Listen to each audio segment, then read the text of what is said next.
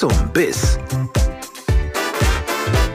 Der Angelpodcast mit Stefan Netzeband. Ein weiteres Mal beschäftigt uns in diesem kleinen, feinen Podcast dieser außergewöhnliche Sommer mit seinen hohen Temperaturen und den niedrigen Pegeln und der Odervergiftung. Verabredet habe ich mich zum zweiten Mal für Bis zum Biss mit Thomas Finkbeiner. Das ist ein Angeljournalist, praktischer Angler, übrigens gelernter Koch, der äh, unter anderem das Facebook-Forum Netzwerk Angeln betreibt ähm, dort unter anderem mit seinem Partner Franz Hollweg auch Videos zeigt und Diskussionen leitet. Und den habe ich gefragt, wie sich die Stimmung in diesen außergewöhnlichen klimatischen und Wetterbedingungen eigentlich in diesem Forum niedergeschlagen hat. Man kriegt da natürlich schon einiges mit, äh, wie die Stimmungslage so ist. Und es ist ganz klar, wenn Schlagzeilen kommen, dann ist es natürlich so, dann geht natürlich äh, die Gemütslage dementsprechend ab äh, von Entsetzen, Trauer, wie auch immer. Das ist ganz klar jetzt im Fall der Oder zum Beispiel. Ne? Ähm, es ist aber grundsätzlich auch sehr, sehr unterschiedlich. In, insofern, dass Angler per se unterschiedlich sind, dass sie an komplett unterschiedlichen Gewässern angeln, komplett unterschiedliche Angelstile haben und komplett unterschiedliche Angelmethoden und Zielfische. Wir haben ja nicht wir haben zwar viele Probleme mit Niedrigwasser und Trockenheit, aber eben auch nicht überall. Ne, von daher ist es schwierig, eine allgemeine Aussage zu treffen. Ne? Das sind aber ich bin ja im Übrigen äh, auch Mitglied äh, in diesem Facebook-Forum. Äh, äh, das ist schon eine, eine bestimmte Wahrnehmung, zum, zumindest zum Beispiel von denen, die an Flüssen angeln oder sagen wir es mal andersrum. Absolut man, man kommt nicht durch Deutschland, man kommt an diesem Thema nicht vorbei. Die Frage ist tatsächlich ja, ähm, wie kann man damit umgehen? Es sind ja eben auch unterschiedliche äh, äh, Probleme, die da sind an unterschiedlichen Gewässern, hast du schon gesagt. Nehmen wir mal, äh, was an der Oder auch eine Rolle gespielt hat. Ähm, ich hatte da ein sehr eindringliches Gespräch mit dem obersten Fischer dort, der sagt, wir waren tatsächlich auch mit, wir waren quasi Augenzeugen, live Augenzeugen, wir waren wieder mal das Auge der Gewässer und auch die Ersthelfer bei der Bergung erster äh, sagen wir, Fischkadaverberge. Äh, Dieses Auge der Gewässer, was bedeutet das aus deiner Sicht in diesen schwierigen Zeiten? Jetzt muss man aufpassen, du hast gesagt Fischer. Äh, die Wächter der Gewässer, das sind ja eigentlich weniger die Fischer, sondern das sind die Angler. Weil äh, der Angler, das ist derjenige, der rund um die Uhr an jedem Gewässer irgendwo zugange ist, sage ich mal. Ja, und zwar einfach, weil er draußen angelt. Und das sind eigentlich die wirklichen äh, Wächter der Gewässer. Und an der Oder war es ja letztendlich auch so, außer in der Pressemeldung von DFV und DAFV wurde ja überall gemeldet, dass es Angler waren, die als erste das äh, auch entdeckt hatten.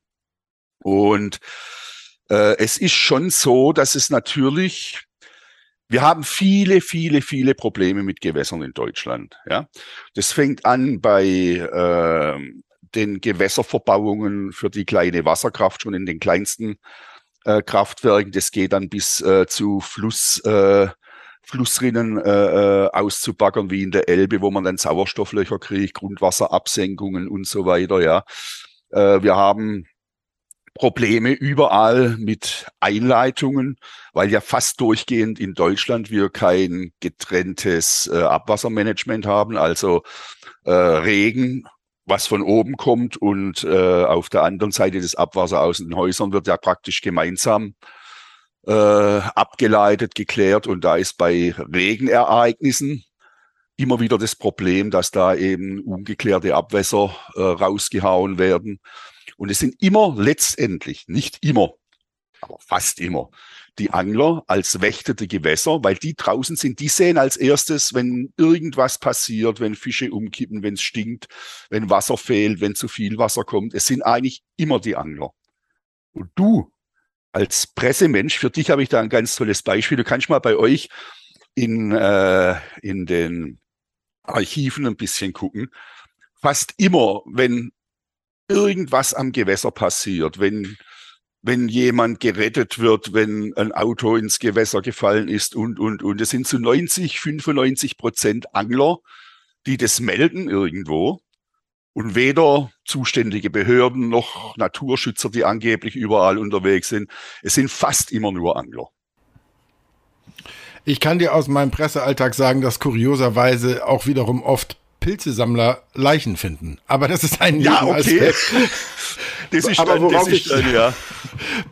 worauf ich hinaus wollte, äh, ist, und die Idee ist jetzt ganz sicher nicht nur von mir, wenn wir schon so eine gute Wächterfunktion erfüllen, müssen wir das in diesen schwierigen Zeiten vielleicht auch ausbauen, indem wir zum Beispiel die, die es wollen, äh, äh, mit gratis Messgeräten zum Beispiel für Sauerstoff ausgestattet werden und vielleicht auch äh, langfristig, dass man sagt, es gibt eine Art Gewässermelde-App, wo man was hochladen kann, seine Beobachtung, Fotos machen kann, damit man nicht wie, wie ich damals, ich habe in Berlin in der Spreema geangelt nach dem Regenfall, da war alles voller Kadaver und Ratten. Typisches Beispiel, ganz kurz ein, also ja. ich kurz rein. Berlin ist ein typisches Beispiel. Da gab's ähm, im Petitionsausschuss im Bundestag, das ging mal über, über die, die Landwirte, äh, da gab's mal äh, eine entsprechende Anhörung und der Landwirt hat es also rausgemacht, dass alleine in Berlin circa 60 Mal pro Jahr solche Einleitungen kommen, die ungeklärt Mhm. reingeleitet werden. Und genau da passiert das, was du gerade gesagt hast. Müssen wir die Rolle noch besser spielen? Sollte man uns unterstützen, damit man einen besseren Überblick über die Gewässer hat? Grundsätzlich, selbstverständlich ja. Jetzt ist aber die Frage, wer sind wir? Wer ist uns?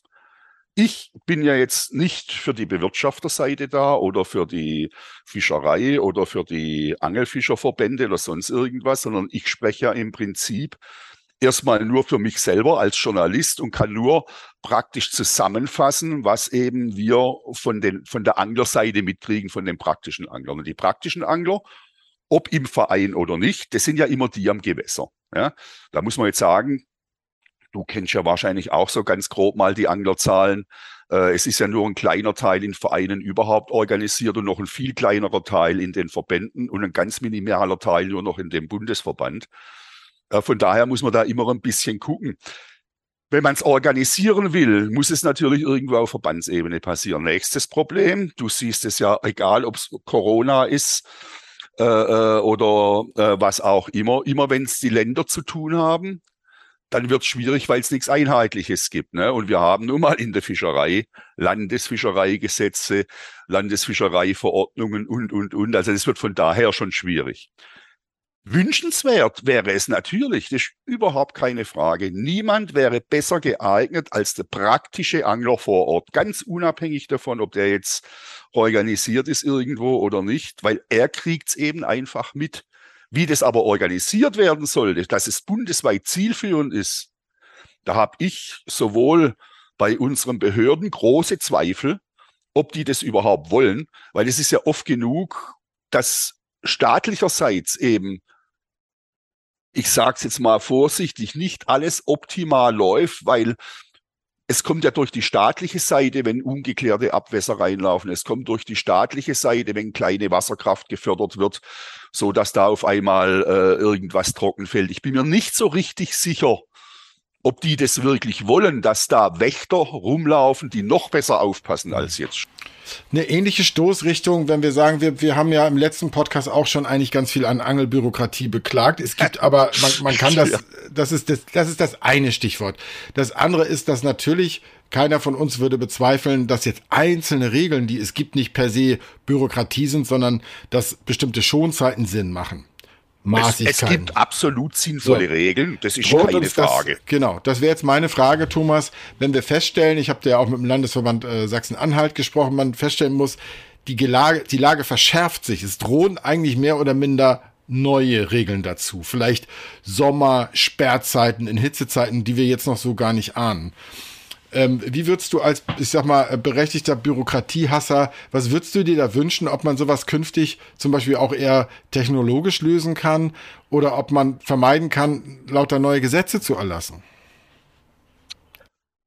Es, äh, da hast du jetzt natürlich wieder, jetzt müsste ich wieder eine halbe Stunde dozieren, das will ich eigentlich nicht. Grundsätzlich, du sagst, Gesetze erlassen, haben wir schon das erste Problem, weil der Morix, ich sage es jetzt mal hart, der kommt meistens nicht über Gesetze, die durch Parlamente müssen, sondern über Verordnungen, wo einfach der Minister der Federstrich drunter setzt. Ne? Der dann auch sehr ungern zugibt, dass er Unrecht hatte. Deswegen ist es auch immer schwierig, sowas dann wieder wegzukriegen, obwohl es der einfachere Weg wäre. Die zweite Frage ist immer für mich zuerst mal, warum sind es ausgerechnet immer die Angler, die zuerst benachteiligt werden? Ja, die Angler sorgen, nochmal, auf der einen Seite als Wächter dafür, dass überhaupt erst manche Sachen auffallen. Die Angler, die in Angelvereinen oder in den Verbänden mit drin sind, als auf der Bewirtschafterseite sorgen mit dafür, dass Gewässer überhaupt noch produktiv sind. Und da ist es natürlich immer relativ, wenn man sagt, ja, okay, jetzt sperren wir mal die Angler aus und die sollen nicht mehr. Gleichzeitig darf aber der Vogelbeobachter, der Spaziergänger und was weiß ich, das darf sich alles am Gewässer noch äh, äh rumtreiben. Und da wird es dann für mich schwierig. Ich will dich da auch mal gerne kurz unterbrechen. Das, was du sagst, unterstützt ja auch zum Beispiel die wissenschaftliche Arbeit von äh, Robert Arlinghaus bei den Tümpelprojekten in Niedersachsen, wo man sieht, bewirtschaftete Gewässer äh, haben zum Teil eine genauso gute oder sogar bessere Biodiversität als nicht bewirtschaftete. Das nur mal zwischendrin. Me meistens bessere und das liegt unter anderem daran, das ist ja ganz logisch, wenn man sich nicht um ein Gewässer kümmert, äh, dann ist die Verlandung und Verschlammung äh, angesagt. Dann gibt's äh, natürlich mehr Kröten und mehr Insekten, aber naturgemäß weniger breite Fischarten. Das ist jetzt, sag ich mal, von einem Teil der Naturschützer, die ja aus dem Vogelschutz kommen, durchaus gewünscht. Da sind ja dann so Sachen, kriegt man immer wieder mal mit. Da wird dann sogar gefordert, dass zum Beispiel Raubfische rauskommen. So ein Fall gab es bei uns in Baden-Württemberg. Die wollten Raubfische aus dem Gewässer rausholen, falls ein Hecht mal irgendein irgend, äh, ein vereinsamtes äh, Küken wegfressen würde, weil das ja natürlich nicht geht. Also da gibt's schon ganz schräge, ganz schräge Dinge. Fakt ist aber, wo ein Gewässer bewirtschaftet wird, und um das jetzt nicht nur auf die Gewässer zu ziehen, du siehst es ja zum Beispiel auch, ob das die Lüneburger Heide ist, ob das die Schwäbische Alb ist, ob das die Albauf Almauftriebe sind und so weiter. Da, wo bewirtschaftet wird, da entstehen zum Beispiel Freiflächen, Trockenrasen und so weiter, ja, äh, wo dann eine viel breitere Vielfalt herrscht, als wenn man das alles einfach verwildern und zuwachsen lässt. Und das Gleiche, was da an Land gilt, gilt im Prinzip so auch im Wasser. Bei besonders heißen Sommern, ich spitze die Frage jetzt nochmal zu, weil wir beide so ein bisschen den Faden verloren haben. Sollen wir sagen, das war ein bisschen Tenor meines Gesprächs mit dem äh, Biologen aus Sachsen-Anhalt, der sagt, es ist doch auch Maßgabe der Vernunft, dass ich jetzt ein, ein Gewässer, wo ich sehe, das säuft fast gerade ab, dass ich da nicht gerade in den Tagen angeln gehe. Also Vernunft oder neue Regeln? So die Frage gestellt ist für mich relativ einfach. Es gibt, also man kann ja von Anglern denken, was man will. Aber wenn man die Angler für so dumm hält, dass sie sich an ein Gewässer setzen, wo eh nichts beißt wegen Niedrigwasser und Sauerstoffmangel, also da muss man ja schon irgendwo ein Menschenbild haben seitens der Behörden, seitens der Ministerien, seitens der Verbände, wenn man sowas tatsächlich dann überlegt, ja, dass man wirklich sagen muss, also liebe Leute, was für, mit was für einem Menschenbild macht ihr Verordnungen und Gesetze? Es ist hoffentlich äh, bald oder irgendwann werden wir keine Kriegsjahre mehr haben. Das ist jetzt so ein bisschen die Überleitung. Wir haben jetzt ja neben all den, ich sag mal, Wetter- und Klimabedingungen auch noch eine, eine wirtschaftlich ausgesprochen schwierige Lage, die uns Angler an mindestens zwei Punkten tangiert, nämlich einmal bei unserer Ausstattung, aber auch zum Beispiel ähm, bei, bei Vereinen, die sich eine Infrastruktur leisten, die Räume beheizen müssen und so weiter. Was siehst du da für, für Hauptprobleme und vielleicht auch für Lösungen?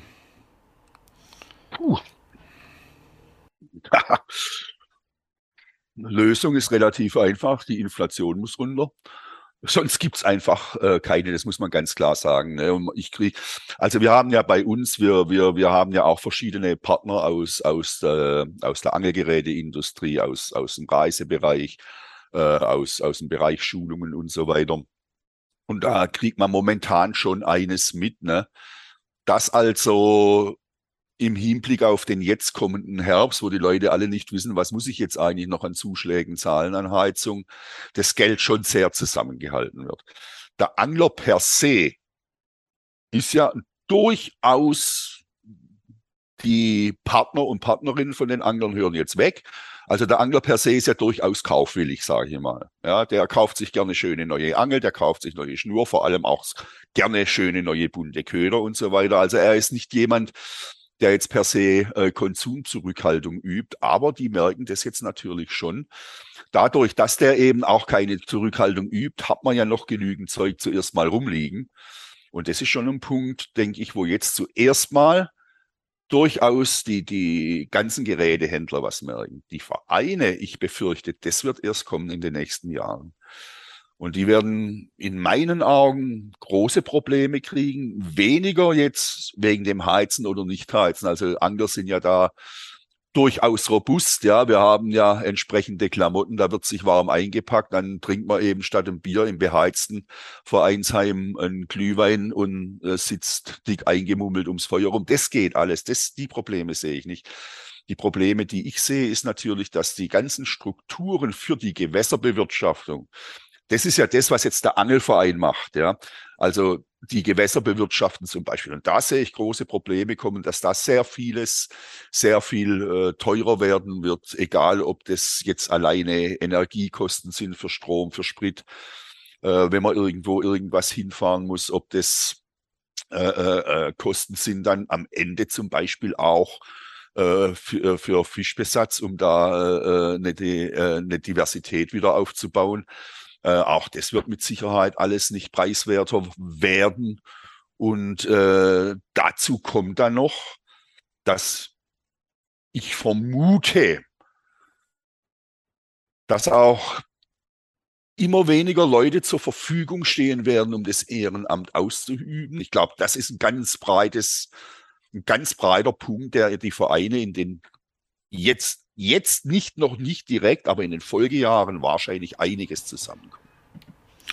Ich kann äh, beisteuern, zumindest was die Ausstattung angeht, dass ich im Bereich Angeln im Unterschied zu anderen Lebensbereichen, die wir haben, wie wir zum Beispiel Urlaube machen, wie wir einkaufen und so weiter, im Bereich Angeln bin ich, bekenne ich offen, am wenigsten nachhaltig ich kann das auch als Chance begreifen, zu sagen, äh, in Zeiten, wo alles teurer wird und die Gewässer unter Druck stehen, mehr denn je, dass ich vielleicht mal mehr nachdenke über die Gummiköder, die ich kaufe, mehr Ausstattung. Da ist es ja in unserer Branche wahnsinnig viel Billiges auch immer ähm, im Angebot gewesen. Tausend bunte Gummifischer in Riesensets aus Hongkong oder was weiß ich.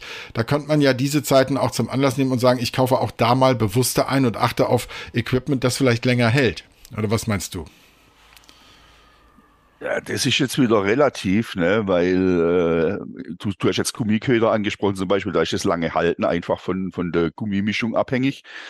Äh, es sei denn, du angelst so schlecht, dass du nichts fängst. In dem Moment, wo du was fängst, äh, die Raubfische haben alle Zähne, der Gummifisch ist einfach irgendwann durch.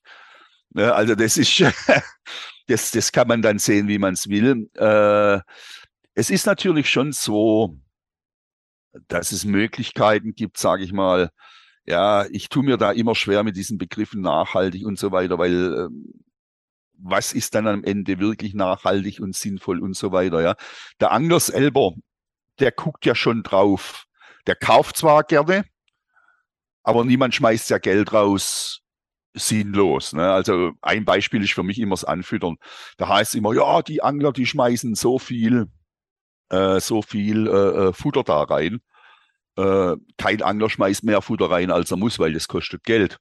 Ja, und da gibt's auch, du hast angesprochen, äh, ähm, Professor Arlinghaus, der Professor Kleefurt aus, aus Bremen, der hat ja auch bei ihm studiert, der war auch im, im Anglerverband Niedersachsen vorher.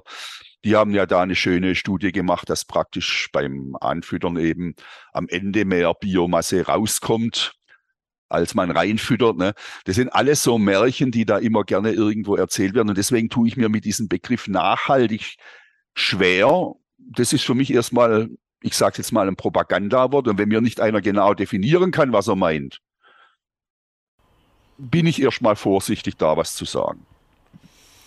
Jetzt hast du dich ähm, vergleichsweise gut zusammengerissen, äh, äh, Thomas. Danke. Deshalb ge gebe ich, dir, geb ich dir jetzt einmal die Chance. Ich, ich formuliere meine Frage mal so. Wir, wir haben uns schon und nicht nur in dem letzten Podcast unterhalten über Angelpolitik, Angelbürokratie, Angelregelung, oh, ja. Gesetze und so weiter in einer föderalen Struktur. Ja. Ähm, jetzt haben wir, du hast auch, wo es immer geht, zum Beispiel so, so Wahlprüfsteine äh, mit teils äh, mittleren teils. Dran, ja. So, hast du, ähm, wie hat sich äh, seit unserem letzten Gespräch deine Wahrnehmung, wie hat sich die Lage verändert?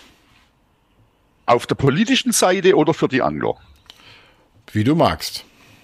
Also grundsätzlich ist es so, dass natürlich aufgrund der ganzen Geschehnisse, angefangen von Corona, jetzt über Ukraine und so weiter ganz, ganz andere Sachen im, im Blickpunkt stehen. Was immer deutlicher wird, ist, dass das Angeln als per se erlebnisorientierte Tätigkeit gegenüber der Fischerei, als zwangsweise entnahmeorientierte Tätigkeit in der Politik immer weniger Gehör findet. Also das, was eigentlich nachhaltig wäre, das Angeln, das kommt bei der Politik nicht an, weil Angeln kommt praktisch ganz am Ende äh, der Kette. Wir haben Landwirtschaftspolitik, zur Landwirtschaft gehört die Fischerei und das Angeln ist nur ein Teil der Fischerei. Das heißt, bis beim Politiker ankommt, dass die Angler nicht nur mehr sind, zwischen sechs und sieben Millionen in Deutschland, je nachdem, wem man glauben will, sondern dass die natürlich auch massive Umsätze machen, im Gegensatz zur Fischerei. Ja, ähm, dann ist natürlich schon so, kann man feststellen, wenn da noch Krisen dazukommen, dass das nicht förderlich ist äh, für das Ansehen der Angler bei der Politik, sage ich jetzt mal. Ja, da ist der Angler ganz, ganz weit hinten, obwohl er es, wie gesagt, weil er nachhaltig ist, weil er profitabel ist, da profitiert ja dann auch der Staat davon, von Steuern und Arbeitsplätzen. Das geht aber in die Köpfe der Politiker nur sehr schwer rein wenn du jetzt, und die Gelegenheit hast du ja jetzt, äh, den Politikern in dieser Allgemeinheit, mir ist schon klar, dass das natürlich, wenn man in die Einzelheiten geht, äh, dass man dann sehr genau darauf achten muss, auf welcher Ebene man, man spricht, aber die Politik allgemein nach den Koordinaten, die du ge gesagt hast, ja. Pandemie überstanden, Pandemie war nicht per se schlecht fürs Angeln, es gab in einigen Landesverbänden äh, Mitgliederzuwächse, auch wenn, wenn der Nachweis nicht ganz einfach ist. Ähm, jetzt gibt, gab es Lieferkrisen, äh, jetzt haben wir eine Inflation und so weiter. Und aber den Langzeittrend, da sind wir uns ausnahmsweise einig, dass Angeln in Deutschland eigentlich nicht als Chance wahrgenommen wird, sondern Richtig. überall eigentlich als zu regelnde Lästigkeit. Was wäre vor diesem Hintergrund dein Appell, sagen wir mal so in einem Satz an die Politik? In einem Satz. Ich sag dir meine das, Version. Das, okay. Nehmt uns endlich als Chance und Naturschützer wahr. Das wäre jetzt so einmal in die Tüte gesprochen. Beispiel für einen Satz. Also dein, ich würde, dein Plakat bei der großen Finkbeiner Demo in Berlin. Ich würde das mit einem Wort machen sogar. Oder sagen wir mit zwei. Hallo, aufwachen. Ja, weil es ist wirklich so, die sehen, du hast es richtig gesagt, die sehen die Chancen alle nicht. Ja. Angeln ist wirklich das Nachhaltige, das Sinnvolle, angefangen von der Persönlichkeitsbildung. Ja, das gibt den Menschen so viel. Wir hatten gerade eine tolle Geschichte von einem Iraker, der vor zwölf Jahren zu uns kam, im Rollstuhl sitzt, der bei uns in der Gruppe zum Beispiel einfach an, der hat hier die Fischerprüfung gemacht, ist Dolmetscher, spricht sechs Sprachen, ganz toller Mensch, ja. Und der jetzt praktisch hier Anschluss gesucht hat, weil er einfach die Gewässer nicht kennt. Und das ist explodiert bei uns, ne? Also solche Sachen, da, nicht nur, das muss immer von, von Umwelt, Naturschutz, Bewirtschaftung, also wirklich auch diese menschlichen Sachen, ja. Da steckt so viel drin an, Möglichkeiten, an Chancen und das Einzige, was du immer wieder hörst, stopp, stopp, stopp, halt, wir müssen alles schwieriger und komplizierter machen. Du hast gerade selber ins Spiel gebracht, dass in manchen Verbänden praktisch die Corona-Krise einen Zuwachs gebracht hätte. Da wäre jetzt meine Gegenfrage. Wie schlimm ist es denn, wenn man eine Seuche braucht und wenn unsere Verbände und Vereine nicht in der Lage sind, das ja augenscheinlich vorhandene Interesse zu heben? Das Interesse ist ja da. Da kann ich jetzt von meinem Landesverband in Baden-Württemberg, der ist bei uns beliehen mit der Prüfung, es ist eine Katastrophe. In Baden-Württemberg findet im Vergleich zu vergleichbaren Bundesländern wie Niedersachsen oder Bayern nur ungefähr die Hälfte an Prüfungen statt. Das kommt nicht, weil die Baden-Württemberger nicht angeln wollen, sondern da sind wir wieder beim Thema Bürokratie. Die wollen die Leute weghalten vom Gewässer, die wollen die sehen nicht die Chancen, die sehen immer nur Risiken und Gefahren und was zu regeln ist. Und da, da ist mein Wort aufwachen. Und mit dem äh, letzten Aspekt hast du auch, auch äh, eigentlich schon hingeleitet auf meine letzte Frage, lieber Thomas. Neben all dem, was wir gerade mal wieder loswerden mussten, was war in diesem Jahr bisher dein schönstes Angelerlebnis? Es waren eigentlich zwei Sachen. Ich hatte das erste Mal seit langer Zeit bei einem Ködertest, wo ich eigentlich gar nicht angeln war, sondern nur am Ufer entlang gezogen habe, um, um zu gucken, wie, wie da ging es um Spinner, wie der sich dreht. An meinem Heimatgewässer am Neckar ist mir mal seit langer Zeit wieder ein Hecht draufgeschossen. Also das ist, äh, fängst du sehr, sehr selten inzwischen Hechte. Ne? Wälze, Zander, Barsch, okay. Aber Hecht fängst du wirklich selten. Das war ein so ein Erlebnis. Und äh, das zweite Erlebnis und, und äh, auch da, Gott sei Dank, Corona durch. Äh, mit dem Kollegen Franz Hollweg war ich in äh, Norwegen und äh, das ist einfach sowohl vom Angeln wie vom Land, wie von der Reise, wie von den Menschen. Also immer wieder für mich persönlich ein tolles Erlebnis. Und nachdem ich als Koch ja auch gern Fische essen, äh, da krieg, bringst du natürlich auch genügend Fisch mit, äh, äh den du dir dann zubereiten und der Franz Hollweg äh, war so nett, uns beiden auch nochmal Praktisches mitzugeben, nämlich was man an unseren Gewässern beachten kann, wenn wir so heiße und sozusagen harte Sommer haben wie diesen. Dazu jetzt gleich mehr von ihm.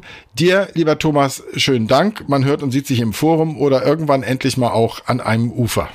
Das wäre mir recht. Ich bedanke mich, äh, dass du uns wieder mal die Möglichkeit gegeben hast, dass wir uns da melden können und bleib dran, weiter was für die Angler tun. Du musst nicht mehr, aber sag's allen, mit denen zu, du zu tun hast, aufwachen.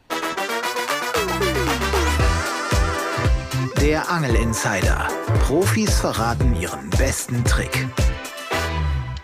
Servus, mein Name ist Franz Hollweg, ich bin Angler und Fischereischeinausbilder aus Bayern. Der Stefan hat mich um einen Praxistipp für euch zum Angeln an heißen Sommertagen gebeten. Mein Tipp, Gezielt die Fische beangeln, die auch mit hohen Wassertemperaturen gut zurechtkommen. Dazu zwei Beispiele. Nummer 1, der Grasfisch, auch als Graskapfen bekannt. Das ist ein richtiger Sommerfisch, der bei Wassertemperaturen von über 20 Grad erst zur richtigen Fahrt kommt und richtig viel frisst. Die einfachste und für mich auch die schönste Methode, die Graser im Sommer zu beangeln, ist ganz einfach die Brotflocke an der Oberfläche. Wenn es in eurem Gewässer Graser gibt, probiert es auf jeden Fall mal aus. So eine Brotflocke, die bleibt nicht lange unentdeckt. Die zweite Fischart, die ich an den heißen Sommertagen ins Visier nehme, ist der Waller. Auch die Waller sind wärmeliebende Fische, deren Blut einen sehr hohen Hämoglobingehalt hat und die deshalb auch mit wärmerem Wasser und niedrigeren Sauerstoffkonzentrationen bestens zurechtkommen. Den Waller fängt man als nachtaktiven Räuber natürlich am besten nachts und das passt für mich in den Sommermonaten ideal, denn es gibt ja nichts Schöneres, als eine laue Sommernacht am Gewässer zu verbringen und vielleicht mit etwas Glück einen schönen Waller zu fangen. Ich wünsche euch noch ein paar schöne Sommertage. Servus und Petri Heil, Franz Hollweg aus Bayern.